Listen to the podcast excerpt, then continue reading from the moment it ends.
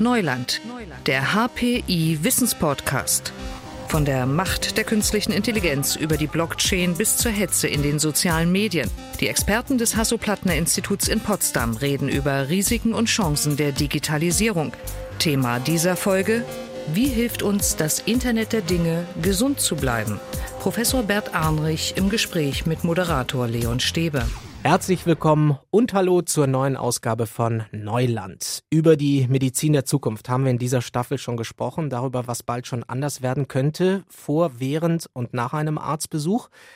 Heute reden wir vor allem darüber, wie wir gesund bleiben und wie uns die Technik dabei helfen kann. Bei mir ist der Gesundheitsforscher Bert Arnrich, Professor an der gemeinsamen Digital Engineering Fakultät der Universität Potsdam und des Hasso-Plattner-Instituts. Er ist dort am Digital Health Center tätig. Schönen guten Tag, Herr Professor Arnrich. Grüße Sie, Herr Stäbe. Herr Arnrich, tragen Sie eine Smartwatch? Haben Sie einen Fitness-Tracker? Ich trage eine Smartwatch, ja, und ähm, lasse dort auch äh, die Sensoren äh, aufzeichnen, zum Beispiel Anzahl der Schritte pro Tag. Das interessiert mich dann schon, ja. Was machen Sie damit? Dann wissen Sie, wie viel Sie gelaufen sind? Genau, dann, dann ist es manchmal sehr erstaunlich. Ne? Man denkt ja manchmal, man war heute sehr viel unterwegs, dann schaut man auf die Uhr und stellt fest, es war doch nicht so viel. Manchmal ist es auch umgekehrt, dass man sich wundert, äh, wie viel man doch gelaufen ist. Also ich nehme das nochmal so als eine interessante Rückkopplung am Ende des Tages, um zu sehen, wie viel waren es denn jetzt wirklich. Ändern Sie dann auch Ihr Verhalten ja, am nächsten Tag, dass Sie dann ja, mehr Schritte laufen, die Treppe um, nehmen? Nicht, nicht, unbedingt gleich am nächsten Tag, aber wenn ich jetzt dann sehe, man kann sich ja das dann auch sehr schön darstellen lassen, wie so die, der Trend in den letzten Tagen oder Wochen war. Und wenn ich dann merke, dass man jetzt vielleicht auch gerade in der Winterzeit, dass das deutlich weniger geworden ist, dann versuche ich dann schon, mich zu motivieren, das wieder ein bisschen zu erhöhen. Wie sinnvoll ist das wirklich im Blick zu behalten? Ist das einfach nur interessant? Ist das ein nettes Gimmick? Oder kann das am Ende solche Devices, solche Smartwatches, Fitness-Tracker, können die wirklich auch der Gesundheit dienen? Ich denke, die können tatsächlich der Gesundheit dienen, weil es ist bekannt, dass unser Lebensstil einen großen Einfluss auf viele Volkskrankheiten hat letztendlich und dass Bewegung etwas ist, was in der Regel immer hilfreich ist, in vielen Fällen. Und ähm, das Messen hilft uns jetzt tatsächlich, ähm, das mal objektiv zu erfassen. Ja, man könnte sich sogar vorstellen, dass der Arzt irgendwann mal einem das verschreibt, ja, also ein Rezept gibt und sagt, Sie müssen jetzt 3000, 4000, wie viel auch immer Schritte pro Tag laufen, damit es äh, ihrer Gesundheit dient. Und ja. der Arzt könnte das auch noch beobachten oder nachvollziehen. Wenn das der, wenn der Patient einwilligt, äh, dass seine Daten auch dem Arzt oder seine Schrittzahl in dem Fall konkret dem Arzt zur Verfügung gestellt werden, könnte das der Arzt tatsächlich dann auch äh, überprüfen, ja. Was wäre noch möglich mit solchen Geräten, sage ich mal, an der Hand? Ähm, was könnten die in Zukunft noch leisten? Also an der Hand ist sehr einfach interessant, dass man den Körperkontakt hat. Das heißt, wir können ja heute schon den, die Herzrate überwachen. Ähm, Apple hat jetzt gezeigt, dass man sogar ein EKG äh, messen kann äh, und das EKG zum Beispiel nutzen kann, um frühzeitig festzustellen, ob äh, ein Patient oder ein, ein ähm, ähm Mensch oder ein, ein Benutzer an, an Vorflimmern leidet zum Beispiel. Das heißt, wir werden alle in Zukunft irgendwann mal solche Uhren tragen? Naja, also das Schöne an den Uhren ist, dass sie ja eigentlich für, eine, für etwas ganz anderes gebaut worden sind. Sie sind dafür gebaut, dass ich sehen kann, wenn ich zum Beispiel eine Nachricht bekomme, dass ich einfach auf die Uhr schaue, ohne dass ich jetzt mein Smartphone mühsam aus der Tasche nehmen muss und das entsperren muss und die Nachricht lesen muss, sondern dass ich auf einen Blick habe und entscheiden kann, ist das jetzt wichtig oder nicht. Und ähm, diese Zusatzfunktionalitäten, die man jetzt hat, also zum Beispiel auch Schrittmessen, äh, Anzahl Schritte messen oder Puls messen, ähm, die wurden dann nachträglich quasi hinzugenommen und ähm, wir haben die jetzt und können die dann entsprechend auch nutzen. Man kann die aber auch ausschalten. Ja, es gibt ja immer den, den, den Ausschaltknopf dabei. Aber für die, die das interessiert, die lassen es einfach mitlaufen, weil es stört ja auch nicht. Ich muss ja nichts tun, ich muss einfach nur meine Uhr wie immer tragen. Wird es nicht dann erst richtig sinnvoll, wenn ein Profi da ins Spiel kommt und auch die Daten auswertet? Also ich als Nutzer kann ja mit den Daten alleine vielleicht gar nichts anfangen. Wenn ich weiß, so ist mein Blutdruck oder sonst wie, ich kann es ungefähr einordnen. Mhm. Aber müsste es dann nicht eine professionelle Begleitung geben auch? Ja, man kann das sich durchaus zweigleisig vorstellen. Also es gibt ja heute schon entsprechende automatische Assistenzsysteme, die zum Beispiel auf der künstlichen Intelligenz beruhen, die Daten auswerten und die bis zu einem bestimmten Grade diese Daten interpretieren können und dann aber auch sagen können ähm, oder eine Empfehlung geben können, wann man zum Arzt gehen sollte. Ja, weil die Leistungsfähigkeit der Methoden, aber auch natürlich die Leistungsfähigkeit der Messgeräte natürlich stark begrenzt ist. Ja, also ein Arzt kann ein äh, medizinisches ähm, EKG abnehmen, das natürlich viel genauer ist, als das jemals vielleicht eine Smartwatch tun kann. Aber wenn die Smartwatch zumindest erste Hinweise liefern kann, ob ein Arztbesuch sinnvoll wäre, hat man ja schon was gewonnen. Ja, einfach um, um äh, die Zeit zu verkürzen, äh, dass man das vorzeitig erkennt und dann präventiv äh, tätig werden kann. Sie forschen ja auch zum Thema Stress. Das ist ja auch etwas, was viele Menschen betrifft, beschäftigt. Wie könnte uns die Technik helfen, Stresssymptome zu vermeiden oder vielleicht besser damit umzugehen? Also bei Stress ist das heutzutage das große Problem, dass mehr und mehr Menschen Gefahr laufen, eine chronische Stresserkrankung zu bekommen. Das heißt, sie sind nicht mehr in der Lage, sich genügend zu entspannen, äh, wieder fit zu werden für den nächsten Tag. Und man weiß, dass diese chronischen Stresserkrankungen äh, zu mentalen Erkrankungen führen, wir nennen es Burnout oder wir nennen es Depression.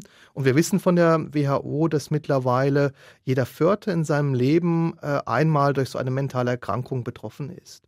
Und ähm, da sehe ich großes Potenzial, wenn es uns gelingt, im täglichen Leben die Stressmenge zu quantifizieren und den Leuten immer dann einen Hinweis zu geben, wenn sie Gefahr laufen, ähm, diesen chronischen Stress zu entwickeln. Ja? Wie haben Sie das erforscht? Also bei Ihnen geht es ja darum, auch das Stresslevel zu ermitteln. Mhm. Mit welchen Möglichkeiten, mit welchen Geräten, auch aus dem Alltag können Sie das mhm. erreichen? Also wir haben erstmal im, im Labor angefangen, das ist jetzt schon fast zehn Jahre her, äh, zusammen mit äh, Psychologen von der, von der Uni Zürich äh, damals. Ich war damals noch an der ETH Zürich und ähm, die Psychologen haben ein sehr interessantes Stressexperiment ähm, entwickelt, ähm, wo man Leute unter dem Vorwand einlädt, dass sie einen kognitiven Test bestehen müssen. Ähm, der Test Test aber nicht zu lösen ist, ja, und, und äh, jeder einfach in diesem Test versagt und dadurch wurden die Menschen oder die Probanden gestresst. Ja, wir haben ihnen das natürlich am Ende dann auch äh, alles genau erklärt, dass das jetzt ein Stresstest war, aber während des Experimentes wussten die das natürlich nicht. Und wir haben nun eine ganze Reihe von Messinstrumenten eingesetzt. Das war zum einen wieder der Puls, das war die Atmungsrate, das war die Hautleitfähigkeit. Ähm, das waren aber auch Sensoren, die wir in den Stuhl eingebaut haben, um zum Beispiel zu messen, ähm, wie nervös die Leute werden auf ihrem Stuhl, wenn sie sich da hin und her bewegen, wenn sie gestresst sind. Der Stuhl erkennt, dass ich gestresst bin. Genau, also wir konnten zeigen, dass allein aus den Daten aus dem Stuhl uns eine Stresserkennung bei von etwa 80 Prozent gelingt, personenunabhängig. Ja, also wir haben das System mit den Daten von äh, einer bestimmten Anzahl von Personen trainiert und haben das dann angewendet auf eine neue Person und konnten zeigen, dass man aus den äh, Bewegungsdaten von, von meinem Stuhl ähm, wir das sehr gut erkennen konnten eigentlich. Wow. Und ähm, welche Dinge aus dem Alltag könnten noch erkennen, dass ich sehr stark unter Stress leide? Genau, also wir haben dann weiter geforscht und haben dann äh, uns das Smartphone vorgenommen und haben letztendlich alle Daten, die man von dem Smartphone bekommen kann, auch aufgezeichnet. Ähm, das ist zum Beispiel das Bewegungsprofil, ähm, das ist aber auch eine Stimmanalyse, wenn ich, wenn ich telefoniere. Ja? Ähm, das sind aber auch so Parameter, wie häufig bin ich zu Hause, wie häufig bin ich an der Arbeit, wie voll ist mein Terminkalender und so weiter und so fort. Ja? Also wir haben einfach alles genommen, was wir kriegen könnten, weil das ist unser erstmal unsere wissenschaftliche Fragestellung. Wenn wir alles haben, wie gut können wir dann den, den Stress messen? Und es hat funktioniert, aber im Vergleich zum Labor hat es deutlich schlechter funktioniert im Alltag als in der kontrollierten Laborsituation. Das haben wir auch so erwartet und das ist für uns aber letztendlich Motivation, da weiter zu forschen, um unsere Messinstrumente letztendlich genauer zu machen, um sie alltagstauglich zu machen das Ziel, so wie Sie es jetzt schildern, ist ähm, quasi, dass da ein Gerät ist, das mir sagt, äh, Junge, du bist zu sehr gestresst.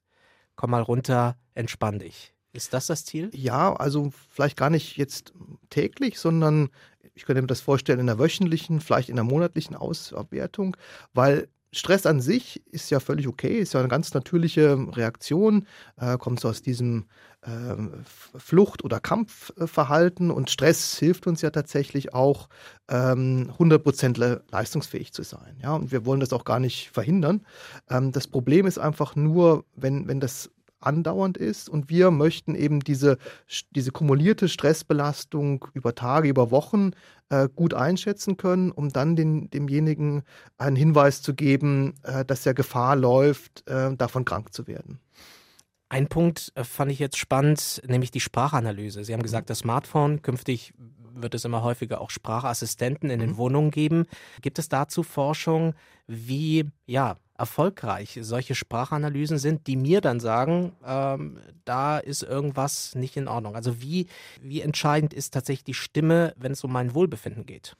Ähm, auch da gibt es ähm, sehr gute Beispiele erstmal aus der Laborforschung, wo man eben Leute bittet, bestimmte Sätze zu sagen und wo man dann aus der Sprachanalyse herausfinden kann, welchen Gemütszustand die Leute haben. Ja, also ob sie traurig sind, ob sie äh, freudig sind und so weiter.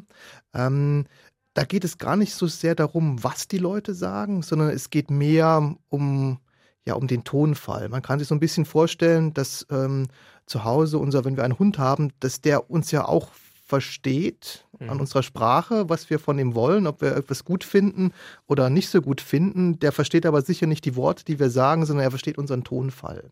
Und so ähnlich kann man sich das bei der Stresserkennung über die Sprache oder Emotionserkennung allgemeiner über die Sprache auch vorstellen, dass wir nach bestimmten Eigenschaften schauen, zum Beispiel wie laut rede ich, wie schnell rede ich und, und andere Merkmale, um, um herauszufinden, welchen emotionalen Zustand habe ich gerade. Wie treffsicher ist diese Methode? Haben Im Sie das Lab erforscht? Äh, Im Labor äh, haben wir es erforscht. Da können wir das ziemlich gut, verschiedene Emotionen äh, erkennen.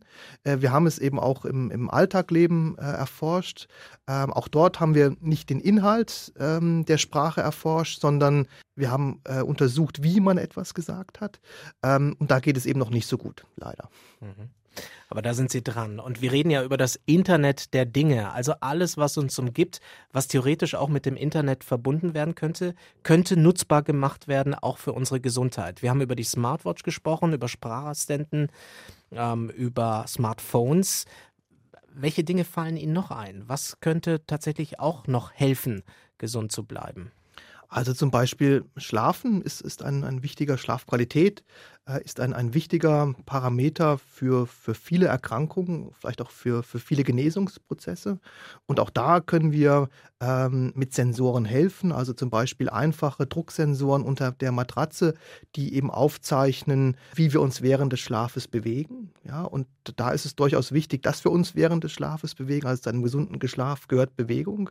Ähm, diese Drucksensoren erlauben aber auch, ähm, den, die Herzrate aufzuzeichnen. Sie erlauben es sogar, die Atmungsfrequenz aufzuzeigen. Also wir können mit einem sehr komfortablen Messinstrument, also mit Sensoren unter der Matratze, die wir gar nicht merken, wenn wir schlafen, also funktioniert auch ohne alles ohne Kabel, man braucht nichts irgendwie an den Körper anzuschließen, können wir schon eine ganze Reihe äh, von Schlafaspekten messen und äh, dann beurteilen, wie gut die Schlafqualität ist. Und dieser Sensor in der Matratze bewegt mich hin und her? Äh, wie Nein, muss der, ich mir das vorstellen? Der liegt einfach, das sind also so ähm, Sensorelemente, kleine Sensorelemente, die unter der Matratze liegen und die quasi messen können, ähm, wie ich mich während des Schlafes bewege.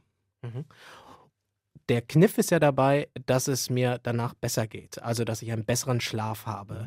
Die Daten alleine reichen ja noch nicht. Also wenn ich jetzt weiß, ich habe mich gar nicht bewegt, dann hilft mir das ja noch nicht, sondern es geht ja darum auch, wie man die Verbindung schafft, dass ich mich danach besser fühle. Wie weit ist man dann da? Genau, also das ist ein sehr guter Punkt, weil es da tatsächlich so, also wir brauchen Daten, wir brauchen die Methoden, um das zu erkennen und wir brauchen Methoden, die letztendlich den, die Leute überzeugen, etwas in, an ihrem Lebensstil zum Beispiel zu ändern.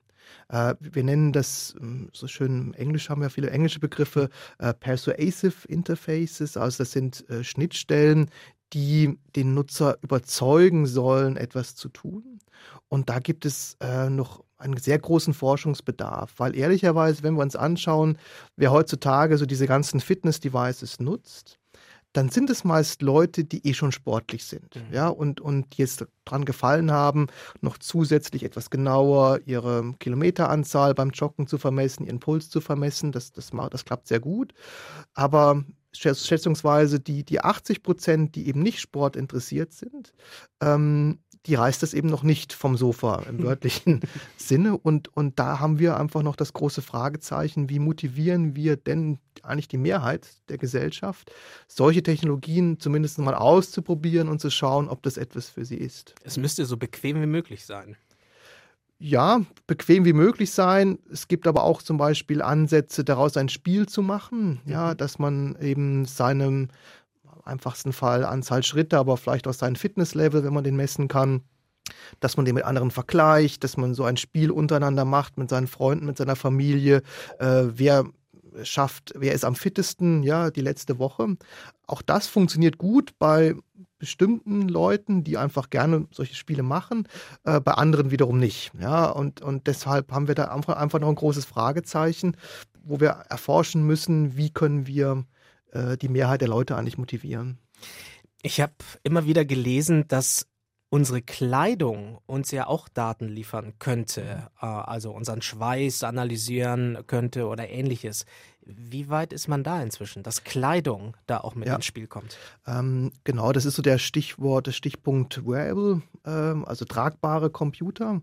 Und es ist ganz wichtig, weil, wir hatten es ja am Anfang schon mit der Uhr erwähnt, äh, die Technologie muss komfortabel sein, sie muss eigentlich in unserem Alltag verschwinden. Ja, also wir, wir, wir sollten es gar nicht merken, dass da etwas da ist, was uns irgendwie unterstützt, weil sobald ich ähm, zusätzlichen Aufwand habe, mir irgendwelche, weiß ich nicht, Elektroden an, an, an die Brust zu kleben, dann macht man das nicht. Ja, Im besten Fall wäre es, wenn diese EKG-Elektroden schon in meinem T-Shirt drinne wären und, und meinen Puls und meine Herzfunktion überwachen könnten, ohne dass ich das ähm, extra mich drum kümmern muss.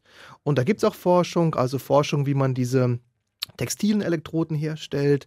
Das versucht man schon seit vielen Jahren. Es noch nicht so den richtigen Durchbruch. Also es gibt Lösungen. Problem ist aber, dass man das immer noch relativ äh, eng tragen muss. Also es gibt diese Sensor-T-Shirts, aber die sind halt sehr, sehr eng anliegend, weil sie einfach diesen direkten Körperkontakt brauchen. Man kann sich vorstellen, dass das natürlich nicht wahnsinnig komfortabel ist. Ja. Und man merkt es sofort, dass man das anhat. Also man wird auch daran erinnert, genau. ständig. Ja, genau, ja, genau. Und aber im besten Fall wäre es etwas, das halt so ähm, komfortabel ist, so bequem ist wie unsere Alltagskleidung äh, und trotzdem aber dann eben Daten liefern kann. Was ist mit der Wohnung? Smart Home ist ja so ein Stichwort. Ähm, wie könnte die Wohnung, das Zimmer an sich ähm, uns bei unserem Wohlbefinden helfen. Genau, also da gibt es auch eine viele ähm, vielfältige Forschung, ähm, auch Stichwort ähm, ähm äh, Altersheime. Ja, also da ist zum Beispiel ein großes Problem, dass äh, wenn die Leute noch in ihren eigenen vier Wänden äh, leben, dass sie manchmal stürzen und einfach keine Hilfe holen können. Ja, und deswegen gibt es seit vielen, vielen Jahren äh, Forschung, wie man diese Stürze erkennen kann mit Sensoren, wie man dann automatisch auch Hilfe ähm, holen kann. Ähm, ansonsten äh, im, in, im Wohnungsbereich ähm, Thema Sicherheit ist auch immer wieder äh, wichtig, also dass man ähm, letztendlich den, den Menschen bei, ihrem, bei ihren täglichen Vorkehrungen letztendlich unterstützen kann, dass man also intelligente Systeme hat, die ein Stück weit verstehen, was macht man und die dann eben auch einem helfen können. Ich dachte zum Beispiel auch an Luftfeuchtigkeit, Heizung, Licht. Spielt das auch noch eine Rolle? Na, das spielt eine Rolle für das Wohlbefinden, mhm. ja, und da gibt es ja mittlerweile Systeme, die man, die man kaufen kann, äh, die die Heizung intelligent regeln, die die Luftfeuchtigkeit über, überwachen. Ähm, ähm, das ist aber nicht wirklich das, was wir in unserem Institut da weiter äh, erforschen, ähm, weil wir mehr so auf den, auf den medizinischen Aspekten, äh, auf die medizinischen Aspekte Wert legen. Und da geht es natürlich grundsätzlich darum, wie man Volkskrankheiten bekämpfen kann. Welche Krankheiten haben Sie denn da besonders im Blick, wo uns das Internet der Dinge helfen könnte? Ja, wir haben es vorhin schon mal angesprochen, so Thema Stress, äh, Thema mentale Erkrankungen. Ja, ähm, auch wenn das ähm, vielleicht noch gar nicht so stark thematisiert ist, aber ähm, das ist nach den kardiovaskulären Erkrankungen wirklich eine der großen Volkskrankheiten. Ja? Und wir versuchen da präventiv tätig zu werden, indem wir zum Beispiel chronischen Stress messen, indem wir eben versuchen, ähm, die mentalen Krankheiten, die sich aus so einem chronischen Stress ergeben können, frühzeitig ähm, zu erkennen und dann eben präventiv äh, vorgehen zu können. Das Ziel muss es ja auch sein, dass dem Arzt mit solchen Dingen, bevor ich in die Praxis komme, äh, dass er schon die Daten vorab bekommt, damit Mediziner sich auch ein besseres Bild von meinem Zustand machen. Genau. Ähm, also das sagen uns die Ärzte immer wieder, egal ob das jetzt Neurologen sind oder ob das Reha-Spezialisten sind oder ob das auch Psychiater sind. Sie sagen uns, dass sie ihre Patienten nicht gut genug kennen. Ja, sie wissen eigentlich nicht so richtig, wenn der Patient zu ihnen kommt, wie ging es ihm vorher. Und sie wissen dann auch nicht, wenn sie ihm eine Therapie verschreiben, wie geht es ihm nachher, wie gut spricht er eigentlich auf diese Therapie an. Ja, also wieder, äh, kommen zurück zu der Smartwatch, ähm, Beispiel Parkinson-Erkrankung ja, wo, wo der Neurologe ganz genau die Dosis des Medikamentes ähm, verschreiben muss, damit die Symptome, zum Beispiel der, der Handtremor, verschwindet. Er darf aber das auch nicht zu hoch dosieren, weil es der Patient sonst zu schnell an das Medikament gewöhnt und nach kurzer Zeit es gar nicht mehr wirkt. Ja. Und die Smartwatch hat nun Beschleunigungssensoren und kann äh, mit diesen Sensoren kann man eben den Handtremor messen ja, und kann sozusagen dann im täglichen Leben des Patienten messen, wie stark dieser Tremor ausgeprägt ist und kann damit, hat damit eine Grundlage, äh, die man wieder an den Neurologen zurückgeben kann, um, um ihm ein Feedback zu geben, ob das Medikament richtig eingestellt ist. Das heißt, der Arzt könnte oder die Ärztin könnte zukünftig genau überprüfen, wie die Medikation verlaufen ist, wie man einen Patienten einstellt und äh, was sich dann tut. Genau, also das, das ist eines, eines der großen Ziele, dass man die Zeit zwischen den Doktorbesuchen ja, ähm, nutzt, um gesundheitsrelevante Daten zu sammeln, um, um einfach ähm, mehr ähm, Wissen zu generieren, das dem Arzt dann hilft, eine bessere Diagnose zu stellen und dem Arzt auch hilft, äh, besser beurteilen zu können, ob eine bestimmte Therapie auch tatsächlich für den individuellen Patienten äh, gut anschlägt. Da sind wir bei der Therapie. Wenn ich nochmal über Prävention spreche, welche Krankheiten würden wir eigentlich viel besser in den Griff bekommen, wenn wir diese Dinge schon nutzen würden, wenn das schon längst Standard wäre? Naja, ein, ein, sicher ein großer Punkt sind, ist alles, was mit unserem äh, mit unserer physischen oder physik physikalischen Aktivität zu tun hat. Ja? Ähm, es ist bekannt bei, bei vielen Krankheiten, dass äh, wenn ich mich äh, bewege, wenn ich etwas Sport treibe, wenn ich eben meine 6.000 oder 10.000 Schritte pro Tag äh, schaffe, ähm, dass das Auswirkungen hat, äh, auch viele, viele Jahre später ähm, äh, auf bestimmte altersbedingte Erkrankungen. Ja? Und äh, insofern wäre, und das gibt es ja heute zum, zum Glück ja schon, ähm, ist diese Schrittzahlüberwachung, denke ich, äh, ist etwas, was in die richtige Richtung geht. Es geht dabei natürlich auch nicht nur um unsere Gesundheit, sondern es geht auch um unsere Daten. Haben Sie Sorgen, dass Sie sensibelste Daten von Ihnen preisgeben, dass Sie andere nutzen und vielleicht auch missbrauchen könnten? Ja, die, die Sorgen sind, sind, denke ich, berechtigt, weil sobald man, man Daten teilt äh, oder, oder weggibt, dann besteht die Gefahr, dass diese Daten auch missbraucht werden. Wir versuchen das anzugehen, indem wir Methoden entwickeln, bei denen es nicht mehr nötig ist, dass diese Daten zentral irgendwo gespeichert und gesammelt werden, sondern die Daten bleiben bei dem Nutzer, zum Beispiel die Daten bleiben auf dem Smartphone und die äh, Methode selber arbeitet auf den lokalen Daten des jeweiligen Nutzers. Das kann man ja heute schon sehen, ähm, wieder Stichwort Schritterkennung. Das funktioniert letztendlich mit den Beschleunigungssensoren in meinem Smartphone. Und diese Beschleunigungsdaten werden aber nicht weitergegeben, weil das wären viel zu viele Daten, das wäre viel zu aufwendig, sondern der Algorithmus, der aus diesen Daten erkennt, wie viele Schritte ich mache, läuft lokal auf dem Smartphone. Mhm. Und das heißt, es ist eine, eine Variante, die ohne Datenweitergabe auskommt. Ja, und ich ähm, kann ja auch meine Anzahl Schritte muss ich auch nicht weitergeben, sondern ich kann sie einfach für mich behalten. Ja? Und wir sind jetzt dabei, ähm, in diese und ähnliche Richtungen zu forschen, inwieweit es uns gelingt, äh, intelligente Methoden zu entwickeln, ähm, bei denen es nicht notwendig ist, dass man erstmal von Millionen von Leuten sensible Daten irgendwo sammelt, sondern die halt so funktionieren, dass die Methoden quasi bei dem individuellen Nutzer angewendet und dort auch tatsächlich äh, verbessert werden. Was machen wir, wenn große Plattformen ähm, oder große Konzerne wie Google, Amazon, Facebook auf die Idee kommen, noch mehr, noch aggressiver in diesen Bereich zu gehen, also Digital Health? Wenn so eine Plattform sagt, ich kümmere mich um deine Gesundheit und du gibst mir dafür die Daten. Mhm. Ja, ich hoffe, dass ähm, neben den großen Playern, wie Sie sie gerade genannt haben, ähm, so etwas wie ein Wikipedia der Gesundheitsdaten mal erscheint. Ja, also ein, ein, ein, ein äh, Konsortium, das getrieben ist, das gemeinnützig ist, ähm, das nicht profitorientiert ist und, und äh, trotzdem äh, den, den Leuten, ja, die ganzen Dienste zur Verfügung stellt, die man eben mit den, mit den heutigen äh, Methoden tatsächlich erreichen kann. Voraussetzung dafür wäre natürlich, dass wir uns in der Gesellschaft klar werden, was wir wollen, was nicht. Ist nicht so eine Debatte längst überfällig, dass wir darüber reden und es in der Gesellschaft entscheiden, bevor es die Konzerne tun? Definitiv, weil die Konzerne werden es tun. Das, das ja. ist keine Frage. Und, und je länger wir warten, ähm, dem was entgegenzustellen, ähm, je geringer sind natürlich auch die Erfolgsaussichten, dass wir etwas Brauchbares haben am Ende, ja, sondern wir müssen jetzt loslegen, wir müssen zeigen, was ist das Potenzial der Technologie und wir müssen Wege aufzeigen, wie man das nutzen kann, äh, ohne von nur rein kommerziellen Interessen getrieben zu sein. Haben Sie ein Gefühl oder eine Ahnung, wie sehr wir die Lebenserwartung der Menschen erhöhen könnten, wenn wir uns konsequent mehr darauf einlassen würden, die Gesundheit anders zu denken? Ähm, es fehlt da belastbares Studienmaterial, deswegen kann ich jetzt keine Zahlen nennen. Äh, es gibt aber die berechtigte Hoffnung, dass wenn wir uns da verstärkt darauf einlassen, dass wir zumindest fitter alt werden. Ja, mhm. also dass, dass wir den Lebensabend äh, gesünder genießen können. Also da wäre theoretisch einiges möglich. Noch. Ja, davon ja. gehe ich aus. Das sagt Bert Arnrich, Professor an der gemeinsamen Digital Engineering Fakultät der Universität Potsdam und des Hasso-Plattner-Instituts. Herr Arnrich, danke Ihnen sehr für das Gespräch heute. Bitteschön.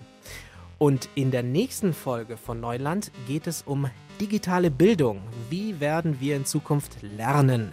Dazu dann mehr in unserer nächsten Ausgabe. Digitales Wissen verständlich auf den Punkt gibt es alle zwei Wochen bei Neuland, dem Wissenspodcast des Hasso-Plattner-Instituts.